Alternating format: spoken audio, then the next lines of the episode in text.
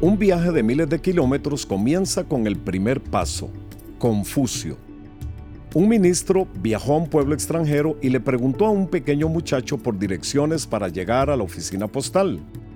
Luego de recibir las instrucciones le dijo al muchacho, Pareces un joven brillante. ¿Qué te parece si vienes a escucharme predicar esta noche? Voy a contarle a la gente cómo llegar al cielo.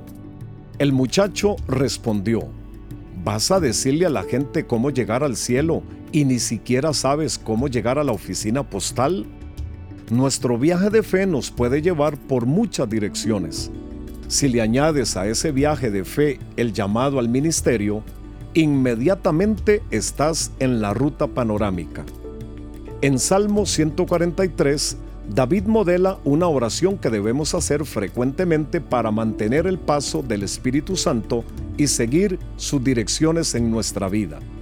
David se dio cuenta que debía escuchar para seguir la dirección de Dios.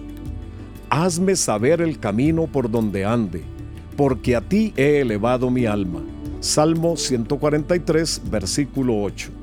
Si ahora vivimos por el Espíritu, dejemos también que el Espíritu nos guíe. Gálatas capítulo 5, versículo 25. David también vio la necesidad de aprender. Enséñame a hacer tu voluntad porque tú eres mi Dios. Tu buen espíritu me guíe a tierra de rectitud. Salmo 143, versículo 10. Aprender la dirección de Dios para nuestra vida es un proceso, una educación que nunca se detiene a menos que dejes de escuchar y de aprender. ¿Lo estás escuchando mientras vives tu día?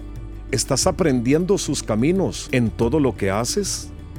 Guía. Gracias por acompañarnos. Para mayor información de este y otros podcasts, visita maspodcast.com.